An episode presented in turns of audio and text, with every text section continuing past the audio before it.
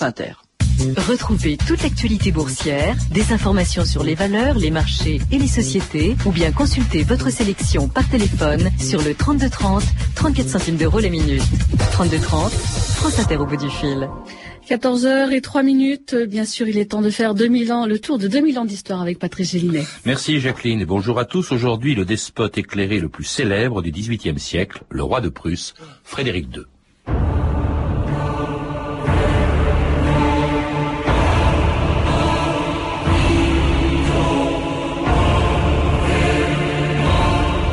Console d'avoir vécu au siècle de Voltaire. Cela me suffit. Frédéric II.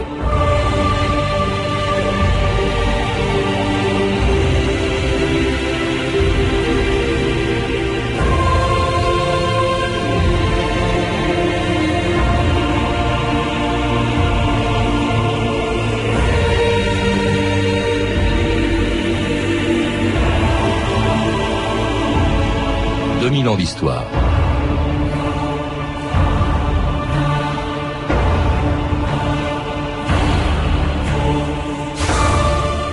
Philosophe, roi musicien et roi soldat, ami de Voltaire, monarque absolu et chef d'une des plus redoutables armées d'Europe, Frédéric II est l'incarnation la plus célèbre de ce qu'on appelait au siècle des Lumières le despotisme éclairé. Pendant 46 ans, il a régné sans partage sur l'État le plus puissant d'une Allemagne encore divisée mais dont il a si profondément marqué l'histoire qu'on dit souvent qu'il fut le premier artisan de son unité. Mais avant même de monter sur le trône de Prusse, Frédéric II fut aussi un des princes les plus cultivés de son temps. Grand lecteur de Rousseau, de Locke et surtout de Voltaire, amateur et même compositeur de musique, fasciné par la France dont il aimait la langue, la littérature et les arts, il s'accommodait mal en revanche de la discipline de fer que voulait lui imposer son père. Si bien qu'en 1730, à l'âge de 18 ans, il tenta de s'enfuir de Berlin en compagnie d'un ami, le lieutenant von Katte, une fugue dont les conséquences ont marqué Frédéric II jusqu'à la fin de ses jours. Mon père m'avait violemment bastonné devant les ambassadeurs. Alors j'ai prié Cato de m'aider à gagner l'étranger. Mon père l'a pris comme un acte de désertion. Le fameux Katte Oui. Celui que l'on a décapité sous ma fenêtre. Quand j'ai voulu détourner le regard, deux grenadiers m'ont tenu la tête. C'est inhumain, sire. Un roi ordonne des exécutions. Ce n'est pas plus mal qu'il en ait vu de ses propres yeux. Jean-Paul Bled, bonjour. Bonjour. Alors, dans votre biographie de Frédéric II, Frédéric le Grand, hein, c'est comme ça qu'on l'appelait même de son vivant, vous rappelez justement ce moment dramatique de, sa jeunesse, alors qu'il n'était encore que prince héritier de Prusse, quand son père donc a fait décapiter son ami Van Katte sous les yeux de Frédéric II, euh, un moment sans doute qu'il a profondément marqué et qui en dit long quand même sur l'éducation qu'il a pu recevoir de son père. Alors, une éducation effectivement euh, très dure, euh, spartiate, et qui a été à l'origine euh, de cette crise, euh, cette crise qui l'a conduit à vouloir euh, s'enfuir. Cette tentative s'est soldée par un échec et Frédéric Guillaume, le fameux roi sergent, son père, a sans doute hésité un moment sur la question de savoir s'il ferait mettre à mort ou pas. Bon, il son fils. Son fils, absolument, son fils. Bon, euh, il n'a pas pris ce parti, mais euh, il y a eu un autre châtiment que vous venez de rappeler, n'est-ce pas, où il a obligé euh, Frédéric à voir de ses yeux la décapitation de, de Von. Alors, c'est vrai que par la suite, il n'y reviendra pas souvent. Il y reviendra, on vient de, l'entendre, et l'extrait... C'est un téléfilm, oui, oui. Mais il correspond à la réalité. Mais il n'est pas revenu souvent. Ceci dit, cela l'a énormément euh, marqué, euh, si bien qu'il entretiendra avec son père une relation double. Euh, son père l'obsédera toute sa vie toute sa vie. Alors cet, événement se passe dix ans avant qu'il monte sur le trône. C'est cela, 1730 et il monte en 1740. Qui gouverne euh, euh, à la tête d'un État qui est assez récent. Hein. La, Prusse n'est un royaume que depuis peu de temps. Alors la, Prusse est un royaume depuis 1701, n'est-ce pas? Euh, Royaume qui au départ euh, concerne ce que l'on appelait la Prusse orientale, ou ce qu'on appellera plutôt la Prusse orientale par la suite, laquelle s'ajoute à d'autres possessions comme le Brandebourg. On parle d'ailleurs de la maison de Brandebourg. À l'origine, c'est la maison de Brandebourg. Mais euh, c'est vrai que cet ensemble de, possessions, euh, avec euh, des éléments d'ailleurs sur le Rhin, forme un ensemble relativement modeste. Disons Oui, que c'est un état père- moyen. C'est le père de Frédéric II, c'est Frédéric Guillaume Ier, le Oui. roi sergent, celui qui a fait euh, décapiter son ami, qui a donné au fond à la Prusse l'instrument de ce qui sera sa puissance. Frédéric II, c'est c'est l'armée. On l'appelait le, le roi sergent. Et l'armée, déjà avant même que Frédéric II monte sur le trône, l'armée prussienne était telle d'ailleurs que plus tard Mirabeau disait la Prusse n'est pas un État qui a une armée, mais une armée qui occupe un État. Oui, le, le mot est effectivement très très connu. Euh, c'est une armée au moment où Frédéric monte sur le trône de 80 000 hommes. Alors, pour bien apprécier ce que cela représente, il faut savoir que l'Autriche, euh, à la même époque, euh, qui compte six fois plus d'habitants, eh bien, euh, cette Autriche a un- une armée un tout petit peu supérieure à ces 80 000 hommes. C'était une caserne en fait à la Prusse, en tout cas un État et une armée dont Frédéric II prend la tête quand il devient roi en 1740 à la mort de son père, dont il est l'air très différent, hein, euh, puisqu'avec Frédéric II c'est un homme de culture qui monte sur le trône, un roi philosophe comme on l'a appelé, très préoccupé par les livres qui se trouvaient à l'université de Berlin.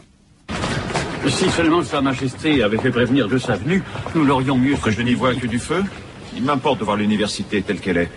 La bibliothèque Majesté. Ah, très impressionnant. Rien que des vieilleries. Où sont les auteurs français? Nos moyens sont limités, sire. Nous essayons de nous procurer les meilleurs. Les plus pieux? Les plus importants. 1200 thalers de ma cassette. 1200, sire. Nous avons le roi le plus moderne de toute l'Europe. Un merveilleux musicien et philosophe qui plus est. thank you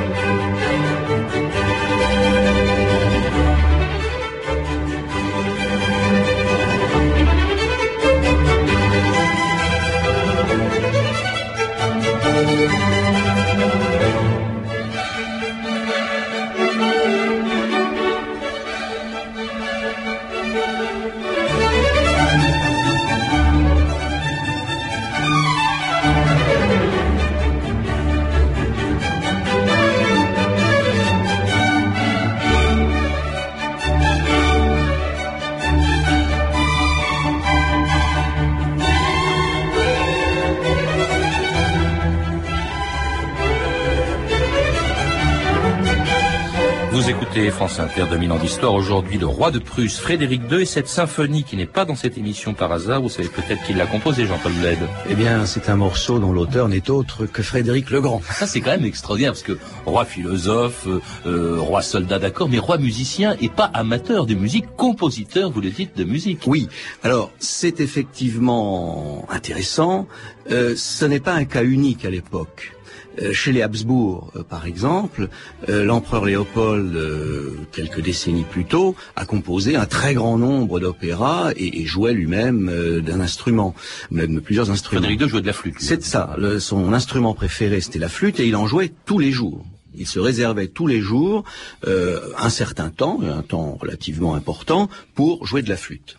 Il n'est pas mauvais compositeur, hein, c'est ce que me disait Frédéric Lodéon, là, juste avant l'émission. Il me disait, bah, il- c'était pas si mauvais, peut-être qu'il se faisait aider. Il faut savoir qu'il a reçu, il avait le fils Bach euh, à demeure à Berlin, et qu'il a reçu le grand Jean-Sébastien euh, Tout à fait. Berlin aussi. Et alors, euh, ça nous renvoie à une anecdote assez connue. Il a essayé de piéger euh, le, grand Jean-Sébastien en lui présentant une partition qu'il avait écrite lui-même et une, une partition quasiment impossible.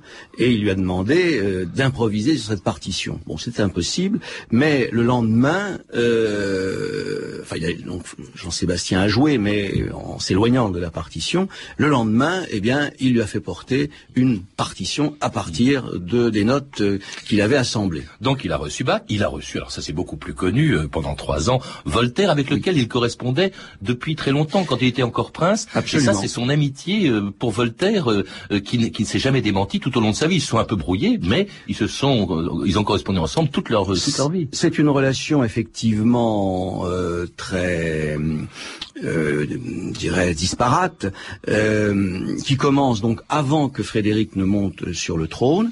C'est lui d'ailleurs qui, qui prend l'initiative, je veux dire, euh, Frédéric. Et là, euh, sans doute, chacun y voit aussi son intérêt, mais même si cet aspect ne peut être ignoré, euh, il reste qu'il y a de la part de Frédéric une réelle et profonde admiration euh, pour euh, Voltaire, dont il voit, dans lequel il voit le, continuateur de l'esprit classique français. Mais en même temps, on est un peu surpris. Hein. C'était Chateaubriand qui écrivait cette chose amusante plus tard. Il disait le roi de Prusse et Voltaire sont deux figures bizarrement groupées. Le second, Voltaire donc, détruisait une société avec la philosophie qui servait au premier, Frédéric II, à fonder un royaume. Est-ce que, au fond, c'était pas un peu un faire-valoir pour Frédéric II, le fait d'avoir Voltaire, ça lui permettait Ah, d'avoir une sûr. politique absolutiste Bien, bien En sûr. disant, mais non, mais j'ai la caution des philosophes. Oui, certainement. Il l'a cherché. Il n'était pas le seul non plus, d'ailleurs. Catherine II a agi de même à la même époque avec Diderot. Euh, mais il est certain que euh, dans cette Europe des Lumières, euh, il est très important pour un monarque de pouvoir se réclamer d'amitié euh, avec des philosophes. Catherine II fait la même chose avec Diderot. Exactement. Ouais. Et alors, Voltaire, à l'époque, c'est en quelque sorte le prince des philosophes Mmh, en Europe. Donc, pouvoir euh, faire circuler euh, que on entretient une correspondance, qu'on accueille euh, à Potsdam, à Sans Souci, le, le dit Voltaire, eh bien, évidemment, cela ne peut que renforcer la gloire de Frédéric. Vous avez dit sans souci, euh, Jean-Paul Bled. Et alors c'était le château qu'il a fait construire sur les plans du Trianon de Versailles. Il avait une passion pour la France, Frédéric II, pour la littérature française, pour la langue française. On parlait français à la cour de Frédéric II. On parlait français à la cour de Frédéric II et euh, Frédéric, qui est un, on peut dire un écrivain, n'est-ce pas, euh, qui écrivait tous les jours, eh bien n'écrivait qu'en français. Et euh, certes, pour ce qui concerne la correspondance diplomatique, euh, il n'y a pas lieu de s'en étonner, mais à côté de la correspondance diplomatique, il y a beaucoup plus. Il y a euh, des pièces de théâtre, il y a des poésies. Il écrivait tous les jours des poésies, et ces poésies représenteraient quatre volumes. Donc euh, c'est important. Il a écrit des traités, des traités d'art militaire, des traités d'art politique, des traités de philosophie. Eh bien, tous, tous, et ça représente 30 volumes, tous sont écrits en français. Vous évoquez les traités de philosophie dans lesquels il exprime justement sa volonté d'exercer un pouvoir que doit exercer tout roi, d'ailleurs un pouvoir, disait-il, absolu, mais tempéré par une certaine tolérance. Qu'a fait cet homme? Majesté, permettez votre très gracieuse Altesse que je salue humblement. Assez. Qu'on réponde à ma question. Cet homme s'est rendu coupable de braconnage dans les bois de Sa Majesté. C'est un mensonge Je suis innocent Qui est le bourgmestre du village Avec la gracieuse permission de Sa Majesté, c'est moi. Le bourgmestre devrait donc savoir que la torture est abolie dans l'état de Prusse. Yachinski, dépendez-le sur le champ.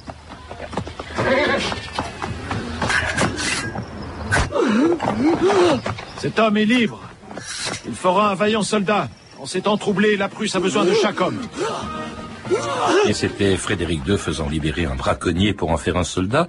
Euh, après avoir aboli la torture, ça c'est l'aspect le moins connu de Frédéric II. C'était aussi euh, un, un roi réformateur et, et faisant des réformes assez libérales euh, sur la torture, par exemple. Oui, libéral pour son temps, c'est évident. Et c'est une mesure qu'il a prise dès les premiers jours, après son accession euh, sur le trône. Euh, ce qui montre, euh, à l'évidence, l'impact que les idées des Lumières euh, avaient sur lui. Mais il s'est pas arrêté là, il a réformé le, système euh, judiciaire, euh, lui laissant non pas une indépendance totale, parce que malgré tout, il se réservait la possibilité d'intervenir dans certains cas, mais par rapport, au, je dirais, à la plupart des systèmes judiciaires européens du temps, il est évident que les juges avaient une relative indépendance et beaucoup plus grande indépendance que la plupart des États. Je crois qu'il a aboli la, la corvée. Cela dit, euh, il a quand même ménagé euh, l'aristocratie hein, foncière parce qu'il s'appuyait sur elle, Jean-Paul Bell. Oui, bien sûr, euh, sur les, les- les fameux Junkers, euh, il y a une espèce de pacte, si vous voulez, euh, entre le roi. euh, quand je dis le roi, ça veut dire que cela valait aussi pour son père, n'est-ce pas? Euh, Donc, il y a un pacte entre le roi et la noblesse. Pourquoi? Parce que la noblesse fournit les cadres de l'armée. Et cette armée, on a déjà dit euh, son importance, on va probablement euh, la redire, cette importance. Donc, à partir du moment où la noblesse paye euh, l'impôt du sang, et elle le paye euh, lourdement euh, durant le règne de Frédéric II, eh bien, en échange, les réformes du système agraire sont très très limitées. Alors en revanche aussi, c'était c'était un, un, roi très tolérant en matière religieuse. Il disait toutes les religions se valent et sont également bonnes si les gens qui les, qui les professent sont d'honnêtes gens. C'est assez étonnant cette Prusse protestante. Il oui, c'est oui, un État protestant, le roi est protestant, mais très tolérant pour les autres religions, Frédéric II. Alors là encore, euh, l'impact des Lumières pour l'expliquer. Et euh, en ce qui le concerne, euh, Frédéric pourrait dire qu'il est déiste. Il croit en Dieu, mais il ne croit en aucune religion. au fond, ça le rapproche d'ailleurs de Voltaire. Euh, le grand horloger, le grand architecte, n'est-ce pas? On retrouve euh, ce thème euh, qui est commun aux, deux amis. pour le reste, il est effectivement soucieux d'assurer la tolérance, c'est-à-dire, par exemple, à titre personnel, il a un très profond mépris pour le catholicisme. Mais une fois qu'il a conquis, annexé la Silésie, où il y a euh, une majorité de catholiques, eh bien, euh, il ne porte absolument pas atteinte à l'exercice du culte, et il fait plus, puisqu'il fait construire une cathédrale catholique à Berlin, où il y a très très peu de catholiques, mais du fait de l'annexion de la Silésie, cela devient pour lui une nécessité. Alors, il, était aussi persuadé, ça c'était, il faut rappeler que Louis XV, Louis XVI se considéraient comme des monarques de droit divin. Lui, pas du tout. Il considère que la monarchie ne, tient pas du droit divin. Hein. Euh, il se considère comme le premier serviteur de l'État. Si le roi, dit Frédéric II, est le premier juge, le premier général, le premier financier, il n'est que le premier serviteur de l'État. C'est une conception de l'État qui est assez récente et d'un État absolutiste. Il, en tient tous les rouages, Frédéric II. Alors là, de ce point de vue-là, il n'y a pas de, on n'accepte pas les critiques. Hein. Exactement. Euh, c'est l'absolutisme porté à l'extrémité de sa logique. Parce que si l'on compare euh, avec la France, bien sûr, la France est une monarchie absolue, mais avec euh, certaines limites. c'est le roi en son conseil. Mmh. Bien. Les ministres, c'est vraiment des exécutants, hein, pur et simple. Ce n'est rien d'autre que des exécutants. C'est tellement vrai qu'il ne les voit euh, pour la plupart qu'une fois par an. Alors, il entretient des correspondances. Il fait tout, il s'occupe de tout. Voilà. Euh, il entretient des correspondances avec eux. Les ministres lui transmettent euh, leur avis. Et puis après, il tranche. Et une fois qu'il a tranché, eh bien, euh, il reste au ministre à exécuter. Et, ça, ça a duré, faut, faut pas l'oublier aussi, c'est un, des règnes les plus longs hein, de, l'époque. Il, a régné pendant 46 ans. Pendant 46 ans, il a régné seul, hein, pratiquement. Exactement. Et, pendant un règne qui a été surtout, bien sûr, marqué par trois guerres contre l'Autriche. Euh, le roi philosophe devenait alors le roi soldat. Tout indique que la guerre est imminente. Demain, nous faisons mouvement. J'ai fait remettre la déclaration de guerre à Vienne, à la bigote catholique. Qu'elle me laisse ce que je possède déjà.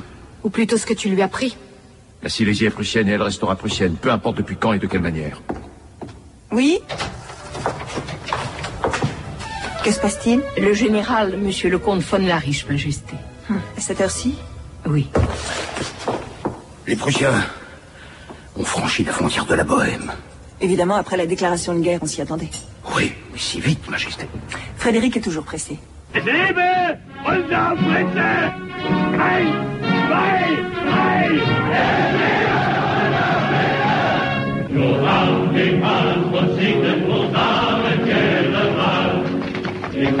Et c'était le début d'une des trois guerres menées par Frédéric II contre l'Autriche et son impératrice Marie-Thérèse. Sur 46 ans de règne, il y a eu plus de 10 ans de guerre. Est-ce qu'on peut dire de Frédéric II que c'était un roi qui aimait la guerre ou est-ce qu'il la faisait par, par nécessité, Jean-Paul Bled?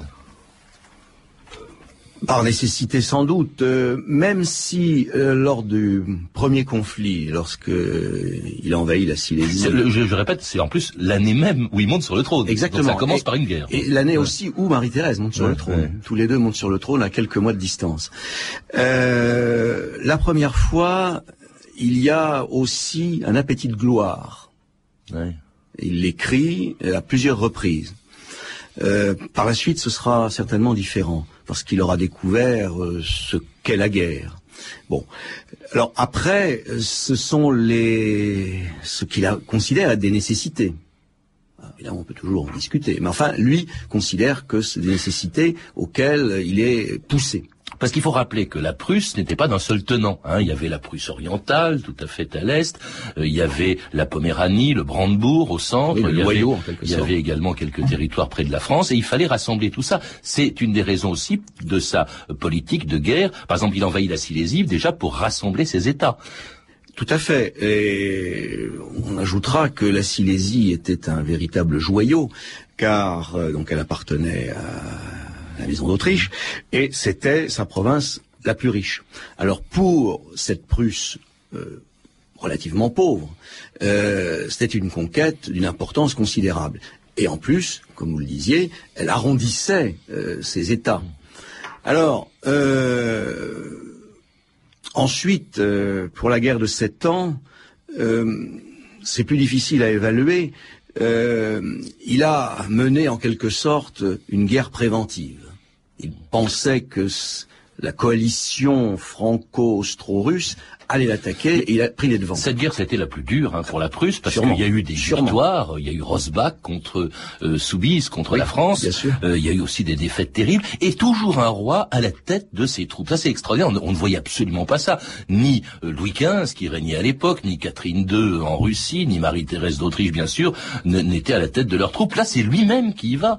Qui, le roi soldat, c'était, c'était pas, c'était une vraie formule. C'est une formule qui correspond à la réalité et qui, dans l'Europe de son temps, effectivement, euh, représente un cas unique. Alors, dans le passé, il y a eu euh, déjà, bien sûr, des rois soldats, mais à l'époque où nous sommes, c'est fini. C'est fini. Euh, donc, c'est vraiment une particularité. Et euh, certes, il a subi des défaites, euh, c'est évident, mais le bilan global, euh, d'un point de vue militaire, est certainement positif. Il y a eu beaucoup plus de victoires que de défaites, et il s'est imposé en quelque sorte comme un des grands capitaines, non seulement du temps, mais peut-être même de tous les temps. Mais aussi un, diplomate, Jean-Paul Bled, parce que c'est pas par la guerre en fait qu'il récupère un, territoire très important. C'est aux dépens de la Pologne, c'est le fameux partage de la Pologne qu'il partage avec la Russie et l'Autriche Là, ils se mettent d'accord ensemble pour euh, pour dépecer la Pologne. Ça lui permet de réunir, de rassembler la Prusse orientale et, la Poméranie avec un territoire autour de Danzig. Là, c'était le roi diplomate. Oui, bien sûr. Euh, tout en même temps qu'il est roi, euh, il est diplomate. Et ceci vaut pour l'ensemble du règne, sur les 46 années du règne. D'ailleurs, on, on, possède sa correspondance politique, là, qui fait non plus 30 volumes, mais 50 volumes. écrit en français, euh, encore une fois, et on voit bien comment euh, les deux, euh, l'art de la diplomatie et l'art militaire, sont associés. Hmm. Alors, bon, il, meurt en 1786 avec un, territoire qui a doublé en taille. d'ailleurs, ces deux sont vivants qu'on appelait Frédéric le Grand. Mais oui. Pourquoi d'ailleurs Eh bien, c'est d'ailleurs le titre de votre livre. Vous dites pas Frédéric II, mais Frédéric le Grand. Frédéric le Grand. ce, ce titre lui a été donné euh, après les premières guerres contre l'Autriche, euh, guerres au terme desquelles euh, la Prusse a annexé, a conquis et annexé la Silésie.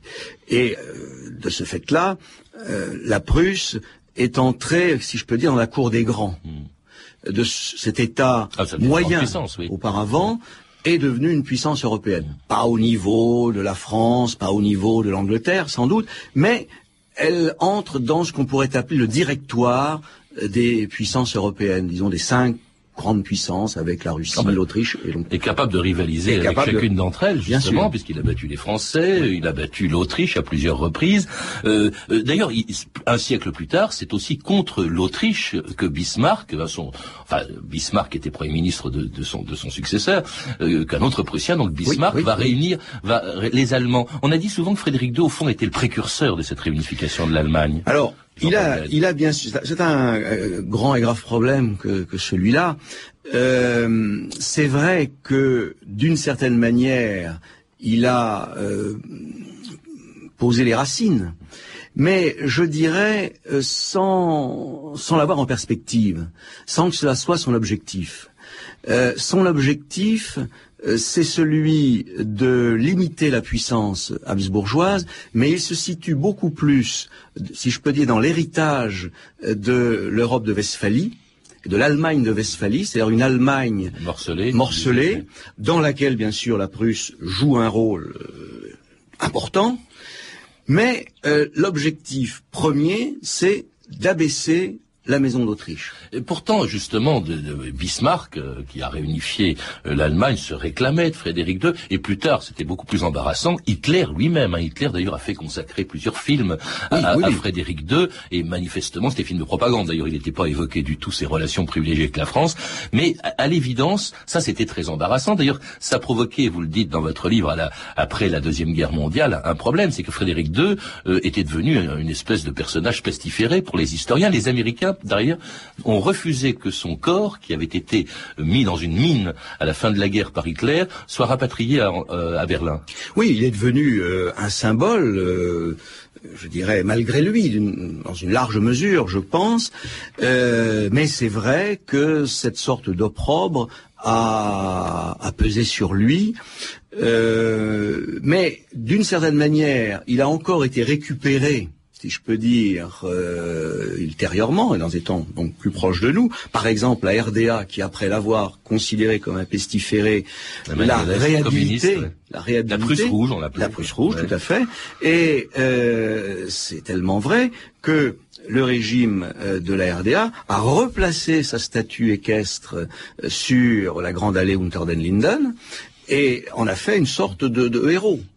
Merci Jean-Paul Bled. Pour en savoir plus, je recommande la lecture donc de votre biographie de Frédéric II, Frédéric le Grand, un livre passionnant qui vient d'être publié chez Fayard. Vous avez pu entendre des extraits du Baron de Trinck, un téléfilm allemand, en deux parties de Gernot Roll. Vous pouvez retrouver ces références en contactant le service des relations auditeurs en composant le 3230, puis en tapant la touche 1, 34 centimes la minute, ou en consultant le site de notre émission sur franceinter.com. C'était 2000 ans d'histoire à la technique Jean-Philippe Jeanne, Bénédicte Roy. Documentation Virginie Bloch-Léné, Claire Tesser et Cédric Joseph Julien. Une réalisation de Anne Kobilac. Demain et après-demain, dans notre émission, un sujet de société très rarement traité par les historiens, les frères